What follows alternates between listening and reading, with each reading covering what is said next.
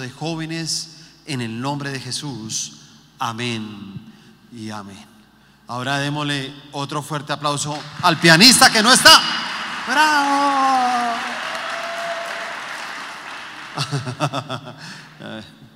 Yo creo que los aplausos le llegaron hasta allá. Bueno, vamos a tratar un tema, ya que andamos en todo este plan, eh, que le he puesto como título, Amigos Correctos. Se llama así. Y bueno, voy a estar ahí compartiendo con ustedes varias citas bíblicas y ustedes que son tan juiciosos pues vayan tomando ahí apuntes. Eh, el tomar apuntes hace que podamos aprender mucho más. Proverbios 13, versículo 20. El que anda con sabios, sabio será, mas el que se junta con necios será quebrantado. Uno de los problemas tal vez más grandes que vemos hoy en día en estos últimos tiempos, ¿sabe cuál es? La soledad. La soledad de mucha gente. Tenemos a, mucha gente solitaria hoy en día. Eh, increíble, ¿no? Con todo lo que hay, con, con, todas las cosas que de pronto se ofrecen. Pero algo que uno puede ver es que no importa de cuántas personas uno esté rodeado sin embargo, uno se puede seguir sintiendo de esa manera, solitario. Y una persona que se siente solitario se siente así por una sencilla razón, porque no tiene verdaderos amigos, ¿sabe? Cuando uno tiene verdaderos amigos, nunca te vas a sentir solo, nunca te sientes inseguro. Los, los amigos hacen que tú puedas tener como cierta seguridad en muchas cosas que tú puedes emprender. A veces eh, creo que los amigos son tan importantes para cada uno de nosotros que tenemos que escogerlos muy bien, porque parte de, nuestro, de nuestros amigos van a ser también parte fundamental de nuestro futuro. A veces yo veo eso en muchas personas. Eh, conozco eh, gente muy pila, estudiosos, juiciosos, hacen su carrera profesional, salen de ser profesionales y se quedan años y años y años sin empleo. Y uno llega y dice, óyeme, ¿por qué esta persona que es tan pila? Porque uno sabe que es un repilo, uno sabe que muy seguramente es un buen profesional. ¿Sabe qué le faltó? Le faltó un pequeño detalle, tener amigos, hacer amigos.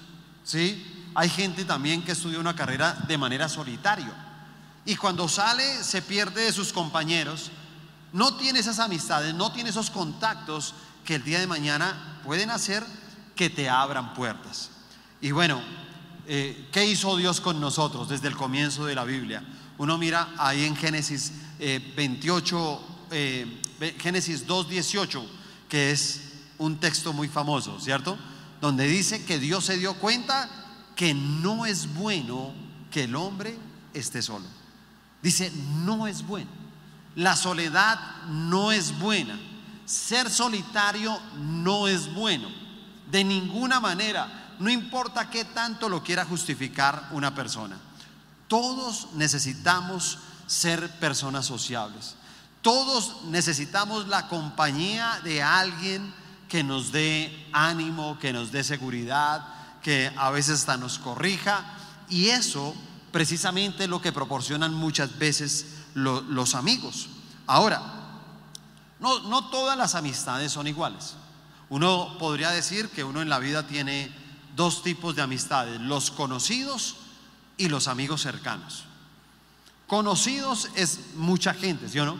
Uno puede tratarse con personas, puede saludarlos, uno con los conocidos comparte ciertos momentos de la vida, ciertos momentos de la vida. Pero con los amigos cercanos uno tiende a compartir muchas cosas juntos, ¿sí? Simplemente que esos, esos conocidos o, o amigos ocasionales no van a tener mucha influencia en nuestra vida, mientras que los amigos cercanos van a ejercer una influencia muy grande en nosotros. Tanto así que nosotros llegamos a parecernos mucho a quienes nosotros escogemos por amigos. ¿Sí? ¿Se ha dado cuenta si usted tiene un círculo de amigos? Dese cuenta que usted tiene frases. Las frases las tienen todos los amigos. ¿Sí se da cuenta? Mírelo bien. En el, en el, en el círculo de amigos, como se saludan unos, se saludan todos. ¿Sí o no? Si entonces el uno dice, entonces qué, entonces entonces qué. dice así, se saluda así.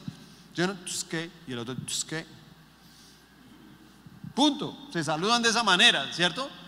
Y uno llega y dice, alguno empezó saludando así. Y ahora todos se saludan igual. Todos eh, tienen como la misma forma de ser. A veces se parecen en su forma de vestir. A veces se parecen en la forma de hablar. Con el tiempo hasta se ríen iguales. ¿Sí se da cuenta? Que alguien echa un chiste y todos se ríen. y uno ve al otro. y uno dice, tan chistoso, ¿no? Todos se ríen iguales. ¿Sí? Con el tiempo, los amigos llegan a ser, mire, tan unidos, se llegan a parecer tanto que la gente le dice a uno, óyeme, yo pensé que ese era un hermano tuyo. Ah, yo no sabía que eran amigos, ¿cierto? Porque se llega uno a parecer tanto a esa persona que uno tiene que pensar muy bien cuáles son los amigos que uno tiene. Y vamos a ver dos tipos de amigos. El primer grupo es qué amigos no son correctos. ¿Cuáles no son correctos? Y entonces, eh, cuando hablamos de amigos no correctos, de pronto me voy a enfocar en, en dos puntos principales. El primero, los amigos que no son correctos son los amigos incrédulos. ¿Sabe? Cuando un joven, una joven, le entrega su vida a Dios, pues comienzan un dilema muy fuerte. Y es, ¿qué hace uno con los amigos que quedaron y que ahora ellos no están con Dios? ¿Qué hace uno con los amigos, compañeros, vecinos, amigos de barrio, amigos de deporte, eh, amigos de, bueno, los que se tenían antes en la farra, en todo? Oye, ¿qué hacemos con esos amigos? Porque de todas maneras hay un sentimiento, ¿cierto? Hacia cada uno de ellos. Hay recuerdos, hay experiencias que se vivieron. Eh, con esos amigos uno también lloró, con esos amigos también hubo risas, hubo cosas buenas, escúchame, porque no, no, no, quiero, no quiero satanizar tampoco ese, ese tipo de amistades. Tal vez todo lo que hacíamos de pronto malo, porque no todo era malo, ¿sí? Con muchos de sus amigos se hacían cosas buenas, pero también se hacían cosas malas. Y cuando se hacen cosas malas con los amigos, muchas veces se hacen por ignorancia. Porque uno no tiene la capacidad de entender que los errores, los pecados pueden traer maldición a la vida de uno. Y es lo que lo tiene frenado a uno. Por eso uno no avanza. ¿Sí se da cuenta? Y cuando uno ya conoce de Dios, uno dice, mira, ya no voy a seguir más no, no, no voy a seguir cometiendo el mismo error, no me voy a equivocar, no voy a seguir cometiendo este pecado porque entiendo que eso puede traer maldición a mi vida. Y esos amigos que quedan ahí, ¿sí? Que quedan ahí en el mundo, ahora también representan un grave peligro, hay que reconocerlo. Es un grave peligro el que representan para nosotros. Porque puede que esos amigos también te quieran alejar de Dios. Y no porque sean malos, sino porque ahora no le gustó el cambio que tú has tenido. ¿Sí? Entonces dice, no, pero es que pues antes todos éramos vulgares, ahora ya no son vulgares. Eh, antes de vez en cuando nos invitábamos a ver pornografía, ya no ve pornografía. ¿Sí se da cuenta? Antes eran morbosos, ya no es morboso. ¿Sí? Antes íbamos y rompíamos vidrios, ahora dice que ya no los va a romper. ¿Sí? Porque pasan cosas como esas. Y, e insisto, ¿no? ¿no? No quiero satanizar a estas personas que a la hora del té no conocen del Señor. No es que sean personas malas. Y por eso uno no puede mantener una, una amistad profunda con una persona que es incrédula. Realmente es un gran error, porque tarde o temprano tú vas a ser influido por él. Hay una influencia que él va a hacer sobre tu vida. Y tienes que cuidarte mucho de las personas que ya quedan ahí en el camino y ellos tomaron esa decisión. Porque ¿qué hace uno? Tal vez uno trata de invitarlos, de motivarlos. Pero ellos no lo permiten. Y si no lo permiten y tú no tomas una distancia con ellos, te voy a decir algo, esos amigos te van a hacer retroceder, esos amigos te van a hacer caer, esos amigos te van tal vez a, llevar a que puedas perder ya todo lo que ganaste con el Señor. Hay una palabra en Primera de Corintios capítulo 15. Primera de Corintios capítulo 15, versículo 33.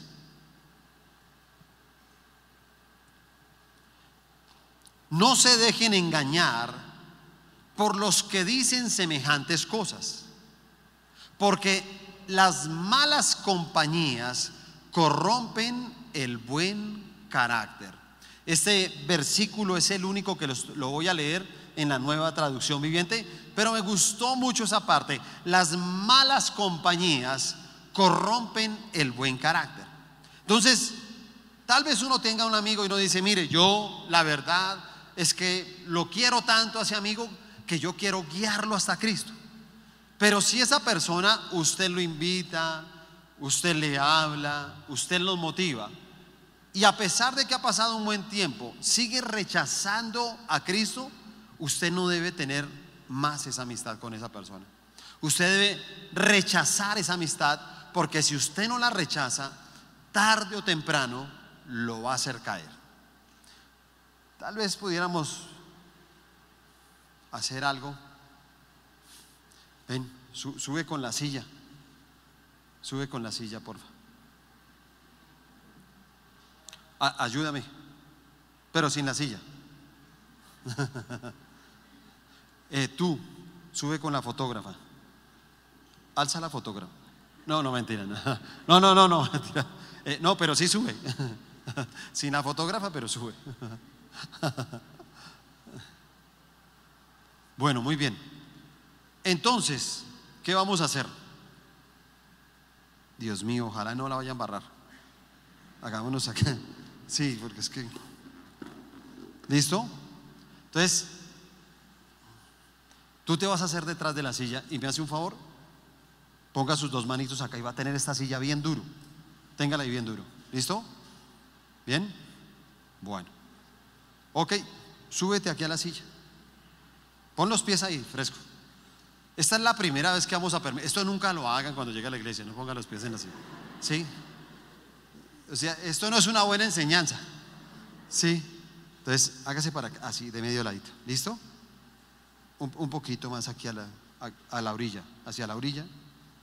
No, hacia la orilla. O sea, así. Ah, eso, ahí. Ténganla duro porque usted depende de todo, hermano. ¿Listo? Entonces, ven. Entonces, dele la mano. Muy bien. Entonces, ambos van a jalar, pero cuando yo les diga, ¿listo? Tú vas a, tú vas a jalar para, para bajarlo y él va a jalar para subirte. ¿Listo? Cuando cuente tres. Una, dos. Cuando cuente tres. Ah. Listo.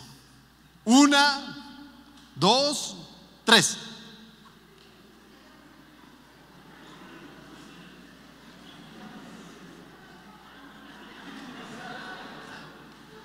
Bueno, muy bien. ¿De quién es la silla? ¿Tuya? Ah, bueno, ya pueden pasar. A ver, démosle un fuerte aplauso aquí.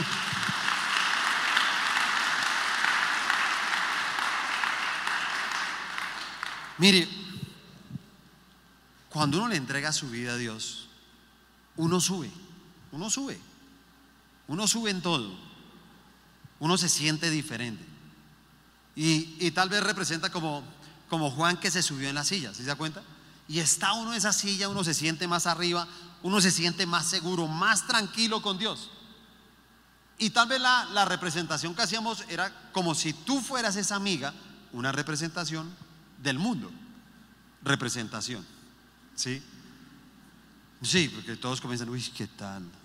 Eh, no, ¿sí no? No, no, no. Es una representación, ¿cierto? Y digamos como que es ese amigo del mundo. Y date cuenta la intención de ambos. Uno tiene la buena intención, uno dice, mira, esta es una amiga que yo quiero mucho. Entonces uno comienza a tomarla así y uno dice, mira, yo quiero que ella suba. Yo quiero tener ese amigo conmigo acá, aquí arriba. Lo que yo he conocido aquí arriba. Pero date cuenta que el otro también está jalando. Y el otro llega y dice, yo no quiero allá arriba, ¿sí? Venga para abajo, venga que acá es más rico, ¿sí me entiende? Venga que aquí nos fumamos algo, venga nos tomamos algo, camine que tengo algo, ¿cierto? Y comienza a jalar. Y si ustedes se dieron cuenta, ¿por qué puse a una mujer con un hombre? ¿Cierto? Porque en algún momento, si hubiera puesto un hombre, alguien diría, no, pues es que el de abajo es más fuerte. No, no es de fuerza. Date cuenta que la gran enseñanza es esta. Es mucho más fácil caer que subir. Subir es mucho más difícil. Subir a un amigo es más difícil. Es mucho más complicado, ¿sí se da cuenta? Entonces hay personas que dicen eso. Inclusive, bueno, ayer estábamos en, en plan de, de, los solteros, hicimos nuestro evento. ¿Cuántos estuvieron en el plan? Los que podían, los que podían. A ver, levanten la mano. Levanten la mano. Bueno, muy bien. ¿Sí?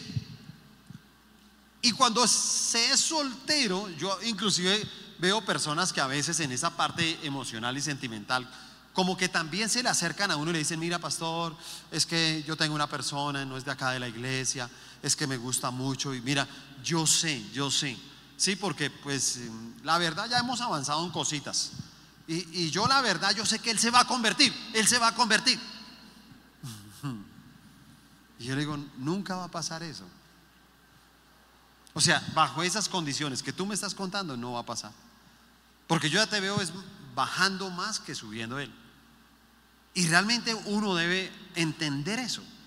Uno con los incrédulos tiene que ir hasta cierto momento. Si tú no mantienes esa distancia, si tú no tomas decisiones con una persona incrédula, el resultado cuál va a ser? Va a ser derribado. No importa cuándo, ¿sí? Mira, cuando contamos la primera vez que realmente nunca llegamos a tres, ¿sí o no?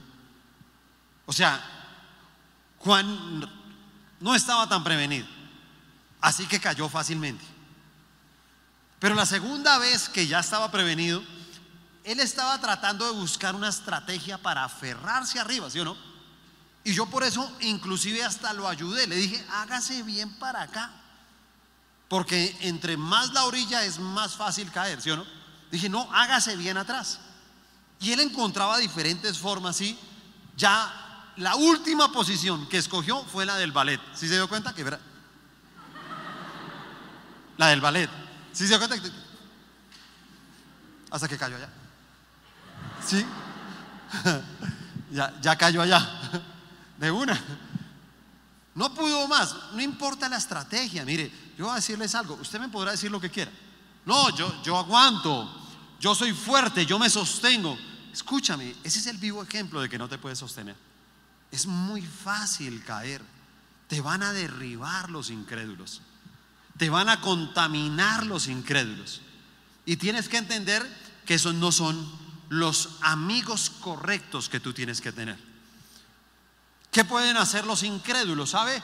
Hay un elemento también que pueden llegar a generar los incrédulos en uno. Porque un incrédulo tiene como una característica que es la rebeldía. Y la misma Biblia llega y dice, óigame, no se junte con necios. Cuando habla de necios, no nos está hablando de una persona que tiene algún tipo, algún tipo de problema mental. ¿Sí se da cuenta? No, la Biblia no habla de eso.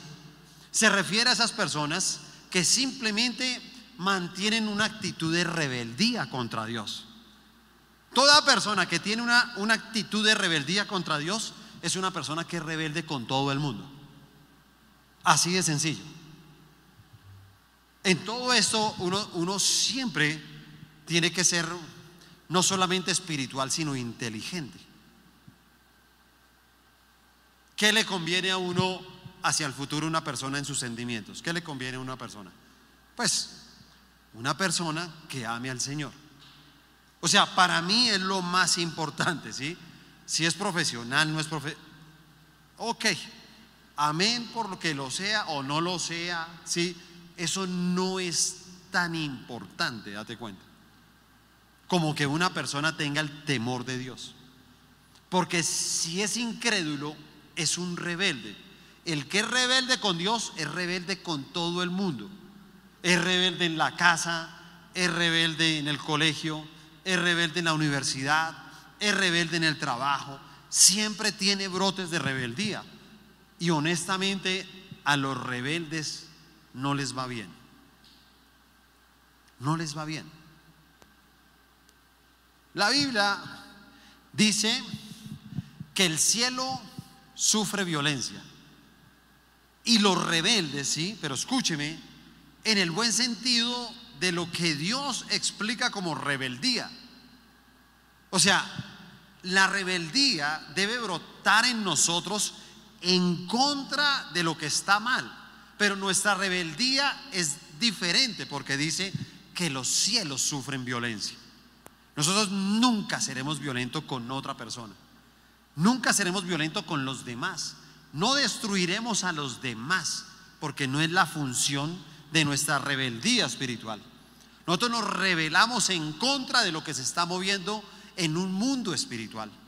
Y por eso hacemos guerra espiritual, por eso oramos, por eso intercedemos, por eso entendemos que tenemos unas armas que no son carnales, sino son espirituales, precisamente para destrucción de potestades, para destrucción de demonios, para destrucción de todo lo que Satanás quiere mover en la tierra. Y por eso nos, nos motiva la palabra, hay, hay un salmo, el Salmo 1, versículo 1 dice, Bienaventurado el varón que no anduvo en consejos de malos, ni estuvo en camino de pecadores, ni en silla de escarnecedores se ha sentado. Mira, tres cosas que nos dice acá. Dice, el varón que no no, perdón, no anduvo en consejo de malos. El consejo de malos de quién es? De un incrédulo. El incrédulo siempre te va a decir que estás perdiendo el tiempo, que eres un tonto, que eres un bobo, que te estás dejando lavar el cerebro, que estás cometiendo un error, siempre te va a criticar, siempre te va a juzgar. Dice, ni estuvo en camino de pecadores. ¿Sabe a qué se refiere esto? Cuando habla del camino de pecadores, es que uno no va donde van los incrédulos. Así de sencillo. El camino de los incrédulos es muy diferente al camino de nosotros. Y yo digo, claro, no nos podemos volver raros, pero usted tiene que ver cuáles son los caminos de ellos. Porque casi siempre el camino de un incrédulo es un camino de pecado y en ese camino nosotros no podemos estar. ¿Sí se da cuenta? No podemos estar. Ni dice, ni en silla de escarnecedores se han sentado. O sea, no podemos ser de aquellos también. ¿Sabe qué es un escarnecedor? Una persona que habla mal de otro. Pero los escarnecedores aquí se está refiriendo a estas personas que quieren inclusive burlarse de Dios, hablar mal de Dios. Mira, cuando una persona comienza a burlarse de Dios, ¿sí o no? Eso, lambeladrillo, eso, ay, el obispo, ay, ay, la monja, la no sé qué, ¿sí me entiende? Y comienza como con esa burlita, te voy a decir algo, ese es un escarnecedor. Y ese tipo de personas a nosotros no nos conviene. No son amistades que. No son amistades que. ¿Qué? alguna cosa, invéntese alguna, diga cualquier cosa. Diga una locura ahí, cualquier cosa. Grite cualquier cosa. Amistades que. Ah, bueno, la mayoría dijo correctas. Otros dijeron otras cosas allá. No importa, diga algo. Lo segundo, el segundo tipo de amigos que no son correctos son los amigos con grietas en el carácter. Los primeros son los incrédulos. Los incrédulos tienen una característica que es la rebeldía. Pero ahora nos dice que el segundo grupo de amigos que no son correctos son los amigos que tienen grietas en el carácter. Proverbios 20, 19 dice, el chismoso anda por ahí ventilando secretos. Así que no andes con los que hablan de más. Dese cuenta que la misma Biblia dice, mire, no solamente lo motivo a que no se junte con necios, sino también nos dice, mira, no te juntes con aquellos que tienen algunas grietas en su carácter. Y entre ellos nos habla de quién? Del chismoso. ¿Sí se cuenta? O sea, uno no debe tener amigos chismosos. El chismoso es el que siempre es negativo, ¿sí se da cuenta? Ese es un chismoso. Esa es una persona murmuradora, el que está hablando de los demás, el que no hace pero tampoco deja hacer. El que siempre que tú quieres de pronto proponer algo, soñar algo, entonces ese que es lo que quiere, hundirte, desanimarte y lo hace a través de la boca. ¿Y sabe qué es lo peor? Que el chismoso siempre lo hace con mucho gusto. Sí, es, es como apasionado en los chismes. Porque el que es chismoso es apasionado, ¿sí o no? Venga, le cuento una vaina, pero venga para acá. Venga, Pero ¿qué pasó?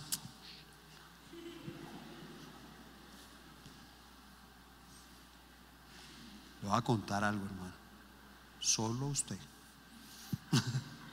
¿Se acuerda? No, eso se monta una película impresionante. Todo, todo. Él es todo, el chismoso es artista. Claro, porque...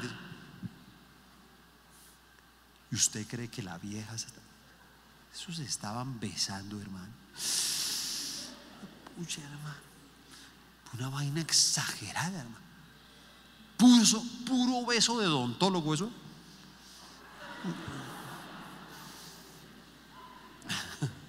¿Sí o no? Él se apasiona tanto con el chisme porque tiene que convencerlo a usted. Usted tiene que estar convencido de eso. Y le voy a decir algo, ese tipo de amistades no son correctas. ¿Sí se da cuenta? Cuídense de hacer amistades con ese tipo, hermano, de personas que critican, personas amargadas. ¿Sí se da cuenta? Esos amigos que son amargados, esos amigos que todo, cualquier cosa que se hace lo tienen que criticar, todo lo ven malo, nada de lo que propone les gusta. Y nunca se le olvide que ellos te pueden contagiar. Acuérdese que uno resulta pareciéndose a quién? A los amigos. Seamos honestos, ¿sí o no? Eso, eso es una mentira, hermano. Eso que, eh, no, yo soy original. Yo soy original. ¿Sí o no? No, no, es que a mí me gusta ser original. Carreta, hermano. Carreta. ¿Sí me entiende? Eso es mentira. Eso no es verdad. Uno siempre se parece a alguien. ¿Sí o no? A uno a veces, todo lo que uno hace, ¿sí? Yo, yo lo reconozco. Yo me he visto porque digo, oye, a mí me gusta cómo se viste tal. Y yo compro ropa parecida. No sé si es mi amigo o no, pero ¿sí me entiende? Tiende uno a hacer lo mismo. Y entre amigos es mucho más. Porque ¿qué pasa? A veces uno entre amigos uno dice, a mí me gusta cómo se viste y uno se compra algo, ¿no? Y apenas llega uno de los amigos y dice, ¿los zapatos qué? No, pero ¿qué tiene los zapatos? Uy, no, hermano, pero qué, qué chanda, hermano. Y es uno con los cordones por fuera. No, los cordones por fuera no, hermano.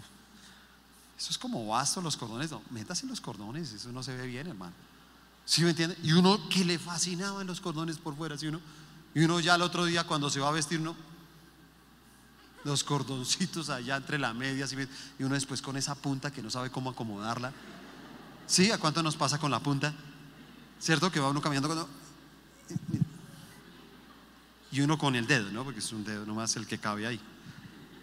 A algunos no les cabe el dedo porque siempre son como de patica ancha, ¿no? Entonces eso sí les toca quitarse el zapato. No tienen de otra. Pero bueno, no vamos a hablar ahorita de patas ni nada de esas cosas. Para no perder la esencia de la charla, ¿sí? Grietas en el carácter son esos amigos, hermano, que son de mal genio. ¿Sabe? Húyale a ese tipo de amigos, porque, ¿sabe?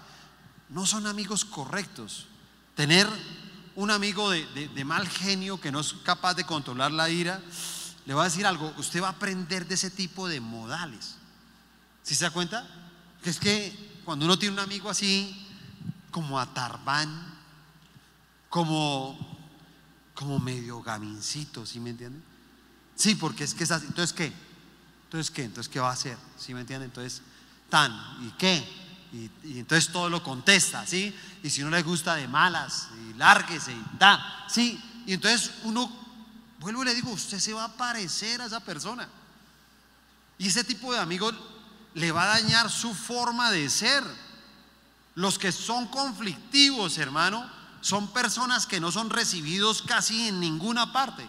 Esas personas duran muy poco tiempo en todo lugar.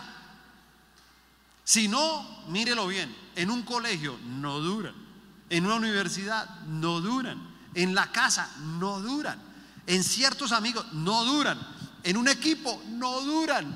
¿Sí se da cuenta? Ellos andan paseando por temporadas. Pero realmente esa grieta en su carácter, hermano, que tiene de la ira, hace que pierda todo alrededor. Dice Proverbios 22, escríbalo ahí, Proverbios 22, versículo 24 y 25. Dice, no te hagas amigo de la gente irritable, ni te juntes con los que pierden los estribos con facilidad, porque aprenderás a ser como ellos y pondrás en peligro tu alma. ¿Cómo será que la misma Biblia, acuérdense que lo que se salva es el alma? La salvación y lo que buscamos nosotros en una vida eterna es el alma.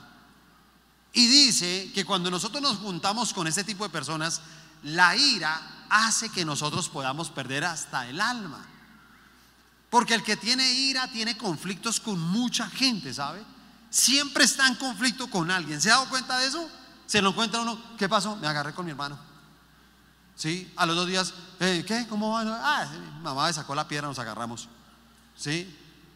Y se lo cuentan, ah, eh, tiene huevo, tiene huevo también el profesor, tiene huevo ese man. ¿Sí me entiende? Claro, yo como si no me le aguanto. Sí, porque usted no sabe con quién se metió. Pues los otros que son unos bobos, unos ahí que se dejan. Él, él piensa que es más vivo. ¿Cómo es la vida, no? ¿Sí o? Es que los vivos por lo general son bien bobos. Y si usted se da cuenta, los bobos son bien vivos, ¿cierto?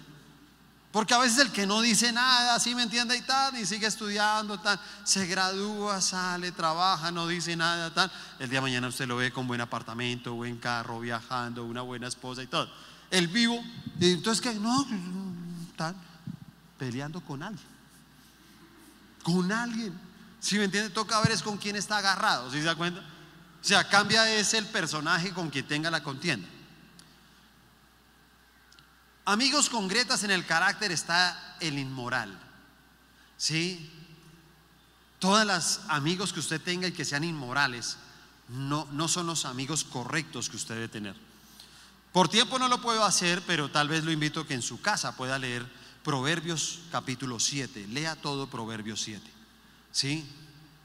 Y nunca se le olvide que nosotros con los amigos llegamos a parecernos a aquellos que escogemos como amigos.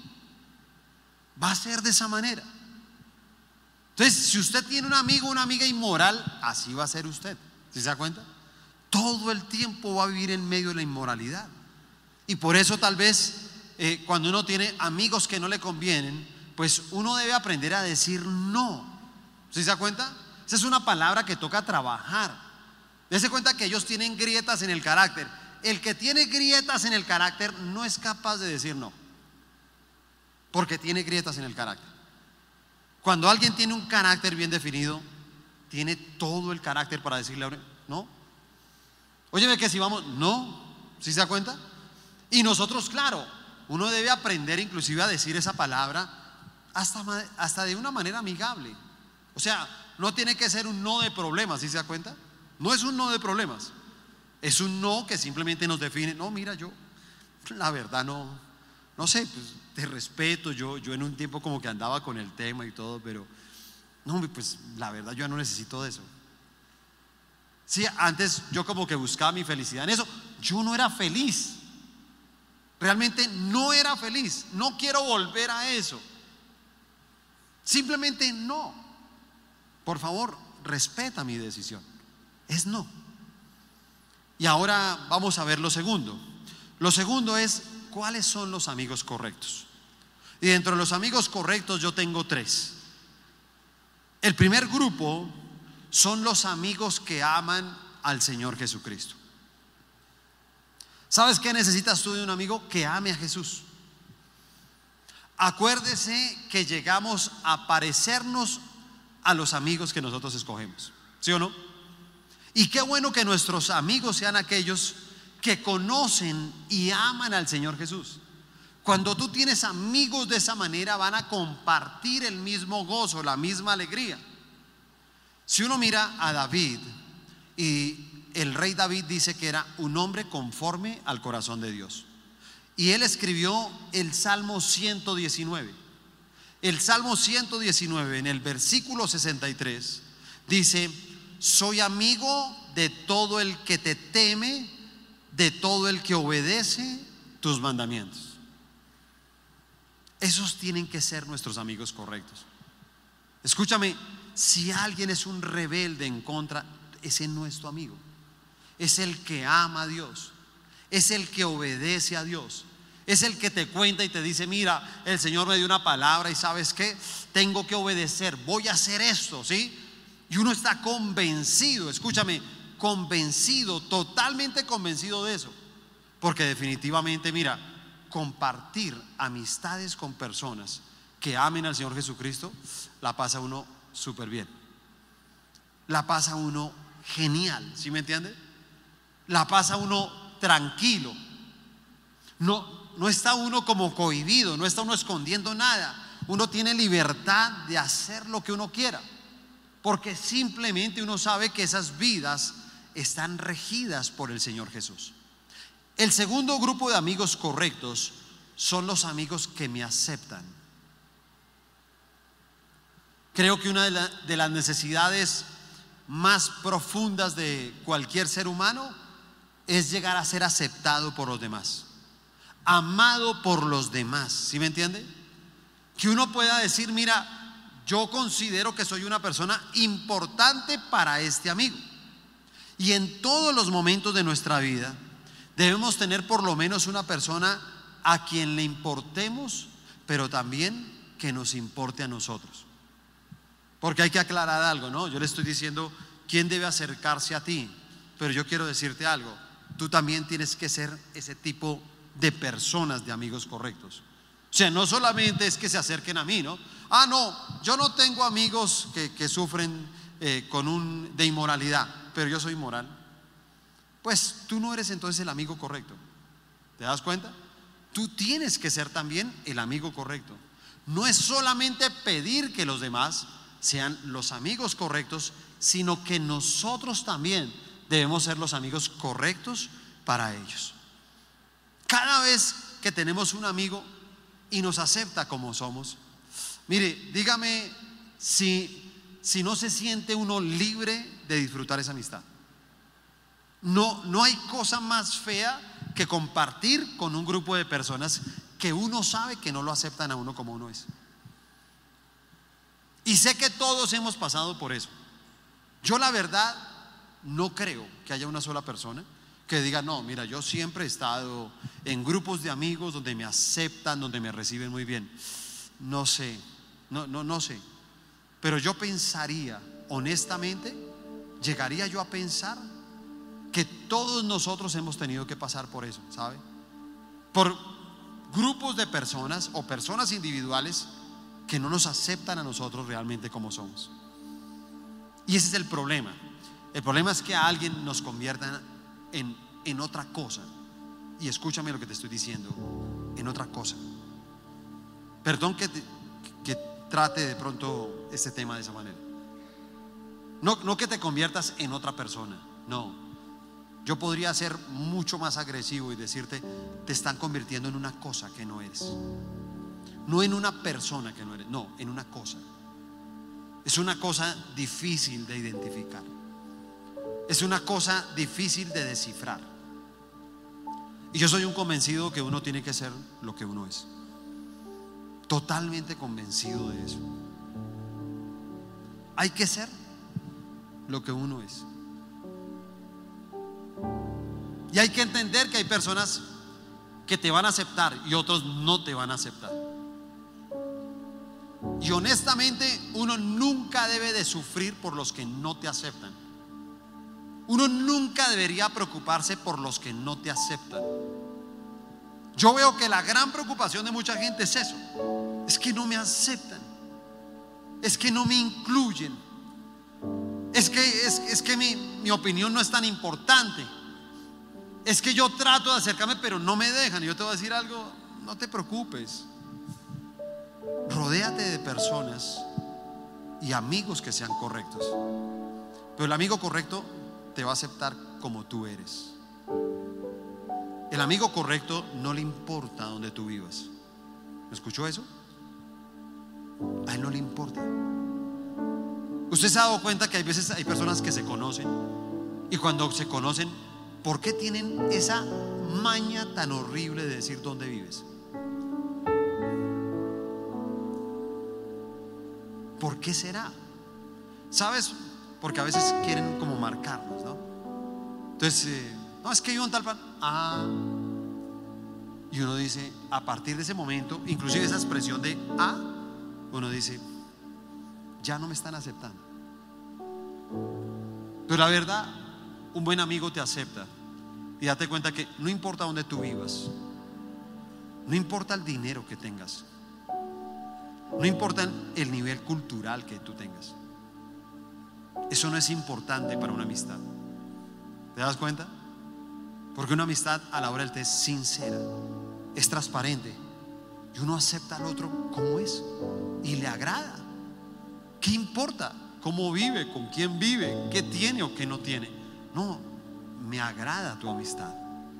Me agrada compartir contigo, si se da cuenta? Y todos nosotros necesitamos de eso, de personas, hermano, que nos acepten.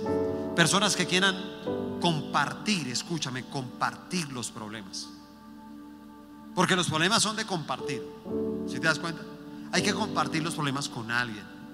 Hay que decirle a alguien lo que estamos pasando y otros tienen que contarnos a nosotros los problemas también.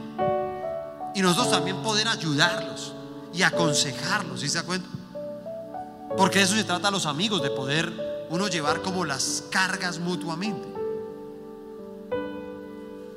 El segundo grupo de amigos que son correctos son los amigos, ay perdón, ¿dónde iba yo? Ah, ese ya es el tercero, ¿no? Ya estaba yo acá más perdido que...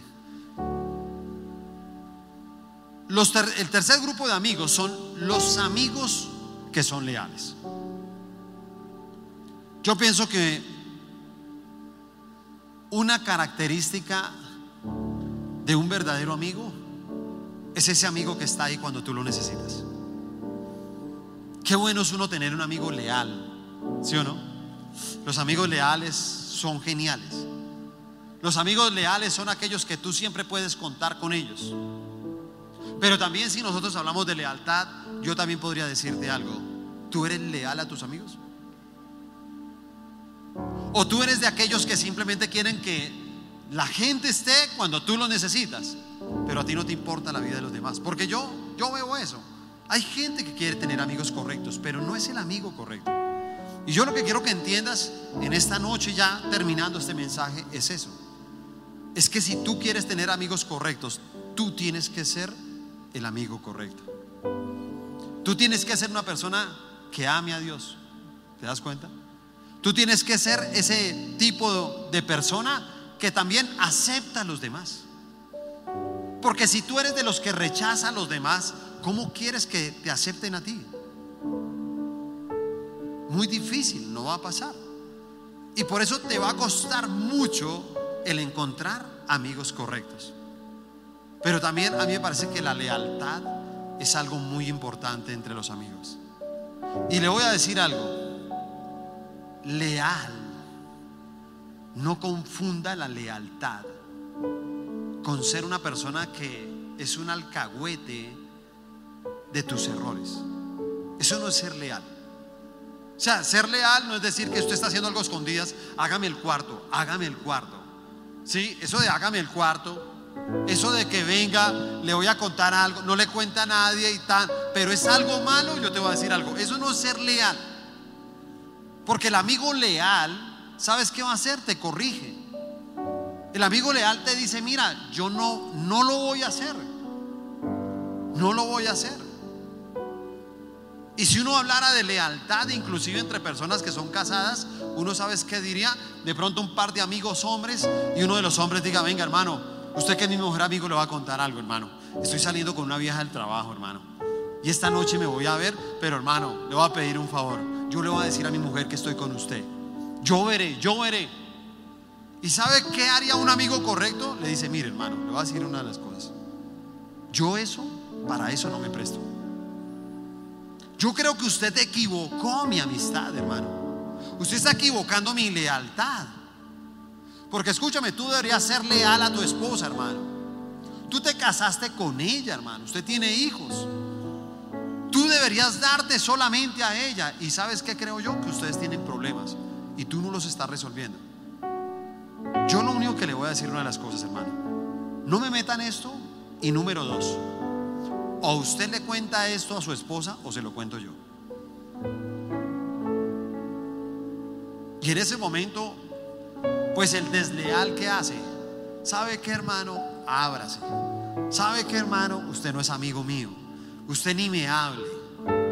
Porque él cree que la lealtad es eso. La lealtad es ser uno mentiroso. La lealtad es uno entrar en un poco de cosas, hermano, que lo llevan a uno a perder su condición moral, ética. Eso no es lealtad. Está lejos de lo que se llama lealtad. No, la lealtad es ese amigo que te anima. Es ese amigo que te va a corregir. La lealtad es un amigo que es confiable, si te das cuenta. Que tú le puedes contar algo, pero cuando tú le cuentas algo, Él te va a corregir y tú lo aceptas, tú lo recibes. Y tú dices, no, listo, sabes, tienes toda la razón. Porque es una persona honrada, honesta, transparente.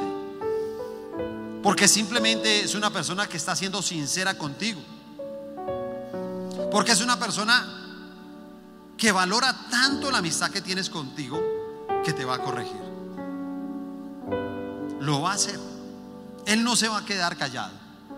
Proverbios 27.6, termino con este versículo. Proverbios 27.6 dice, las heridas de un amigo sincero son mejores que muchos besos de un enemigo. Se lo repito, Proverbios 27.6, las heridas de un amigo sincero son mejores que muchos besos de un enemigo.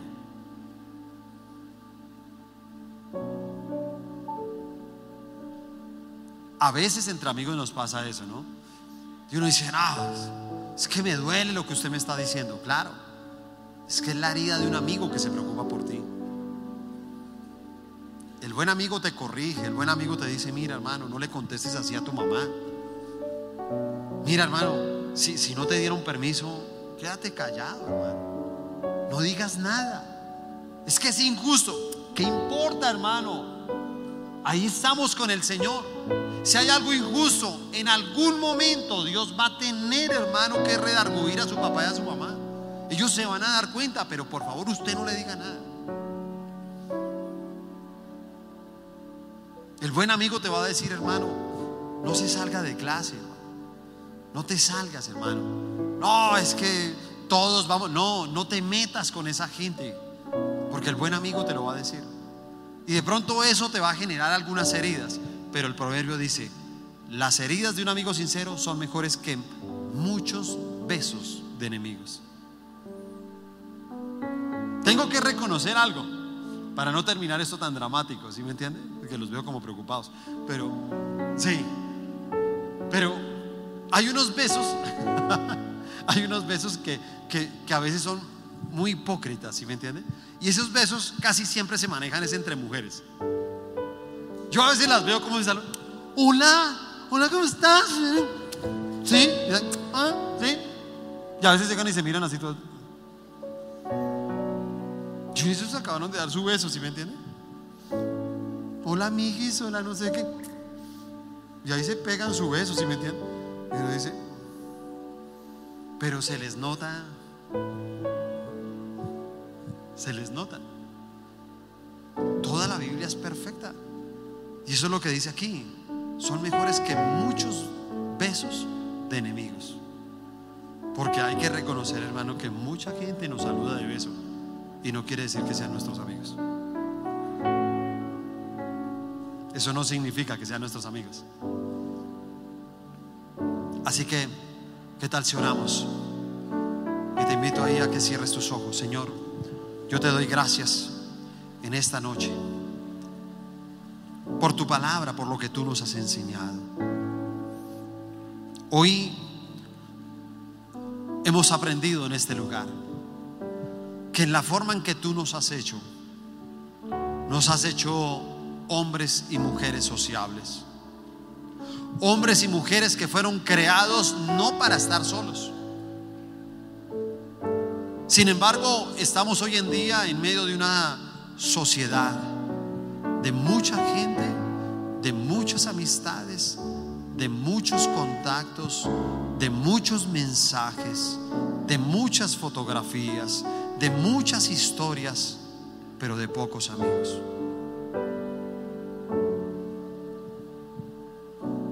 Tal vez todos los que manejamos redes sociales. No sé si usted piense lo mismo, pero aún las personas más famosas. Aún uno ve tantos jóvenes que en algún momento como que dicen, yo quiero ser youtuber, porque tal vez la soledad, la impotencia de no poder haber hecho algo en la vida los lleva a inclinarse en este tipo de cosas, donde estas personas desnudan su vida, donde estas personas muestran tal vez el dinero que van ganando y lo ganan simplemente porque hay personas que dicen me gusta y entonces le dan me gusta, me gusta, me gusta, me gusta una publicación. Y te voy a decir algo, una persona puede tener 300 mil, 2 millones de me gusta. Pero yo te voy a decir algo, todos esos me gusta son los amigos de ellos. Si ellos en algún momento estuvieran mal, estuvieran enfermos, ¿será que miles de personas los ayudarían? Y te voy a decir algo, no. Y a veces buscamos como eso, agradarle a los demás, gustarle a los demás. Los creadores de redes sociales por eso crearon me gusta, por eso crearon un corazón como símbolo de darle me gusta en un Instagram para algo que realmente alguien te da un corazón, como diciendo que te ama, que te quiere, pero realmente no es así. Simplemente vio algo, una fotografía que le gustó. Y te voy a decir algo, le gustó la fotografía. De pronto ni te gusta lo que tú haces, ni, ni lo que tú dices, ni lo que tú eres. Y por eso nosotros debemos de cuidarnos. Tal vez de esos amigos que no son correctos para nuestra vida. Hay que cuidarnos de esos amigos que son incrédulos. De esos amigos que nos quedan en el mundo después de que le entregamos nuestra vida a Dios, que los apreciamos, que tenemos recuerdos con ellos y que sí, tenemos que intentar llegar, tenemos que intentar llevar un mensaje, tenemos que intentar poder convencerlos a ellos de que puedan encontrar esa paz que hoy en día nosotros podemos sentir después de haber conocido del Señor. Pero si ellos no lo permiten después de un tiempo, Tú debes de entender, como dice la palabra, las malas compañías corrompen el buen carácter. Y de pronto una mala compañía lo único que va a hacer en ti es hacerte caer, es resbalar, es volver abajo. Sabes, muchos estábamos en esa condición abajo, en el piso, tristes, nuestra mirada, nuestro ánimo, nuestro corazón. Y cuando conocimos de Dios, él comenzó a levantarnos y nos llenó de alegría y por fin tuvimos una luz de esperanza y entendemos que podemos hacer muchas cosas porque estamos de la mano de Dios. Pero ahí estarán los incrédulos simplemente para traer ese espíritu de rebeldía. Esos incrédulos que simplemente mantienen esa actitud frente a Dios. Esos que son escarnecedores de Dios. Esos que simplemente andan en malos consejos. Esos que andan en camino de pecadores y que nosotros no debemos estar en ese lugar. Esos amigos que tienen grietas en el carácter, que son chismosos, que son de mal genio, que son inmorales, que son personas que viven de mostrarse a los demás a través de la inmoralidad y que creen que eso es lo que puede hacer cada día que ellos puedan ser alguien en la vida. Qué feo es que una persona crea que por ser inmoral puedes llegar a conseguir amigos verdaderos. Nunca vas a tener un amigo verdadero cuando eres una persona inmoral. Y por eso debemos de cuidar mucho la manera en que nos vestimos. Y no porque seamos religiosos, sino porque tienes que ver cuando estás mostrando más de la cuenta. Cuando tal vez te estás yendo con tus ojos, con tus palabras. Cuando estás permitiendo cosas incorrectas tal vez para agradarles a los demás. Pero también están los amigos correctos. Y los amigos correctos siempre serán aquellos que aman al Señor. Serán aquellos amigos que temen a Dios, que obedecen los mandamientos de Dios. Y cuando tú tienes amigos de esos, te vas a dar cuenta que vas a tener libertad con esa amistad. Y la, libertad la sientes, ¿sabes? Porque todo el que ama a Dios ama a su prójimo. Y el que ama a su prójimo lo acepta como es. El que ama a Dios también acepta a los demás como son. Y entonces podemos disfrutar de ese tipo de amistades. Y no nos importa ni el dinero, no nos importa si estudiaron, si no estudiaron, no nos importa dónde viven, no nos importa si su familia está completa e incompleta, no nos importa su manera de vestir, no nos importa su manera de hablar. Nos importa que aman a Dios y que son personas que te aceptan a ti como tú eres. Que son ese tipo de amigos que son leales. Esos amigos que te están animando. Esos, amigos que son transparentes, que son confiables, que son honrados, que son sinceros, que son francos. Son tan sinceros que ellos saben muy bien que tú les importas a ellos hasta el punto en que tengan que corregirte. Así que yo te pido, Señor, en esta noche por este ministerio de jóvenes, y te pido que cada uno de ellos sean también los amigos correctos. No te pido solamente que ellos tengan amigos correctos, te pido que ellos sean los amigos correctos, que ellos sean los amigos que necesita este mundo, que sean amigos transparentes, leales, que sean ese tipo de amigos que aman a Dios, que no lo niegan, que al contrario lo demuestran con su forma de vivir. Hoy coloco a este ministerio bajo el pacto de la sangre de Jesús. Te amamos, te bendecimos en el nombre de Jesús. Amén y amén.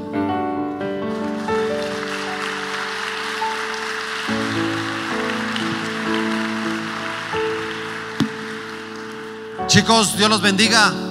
Se les quiere. Bendiciones.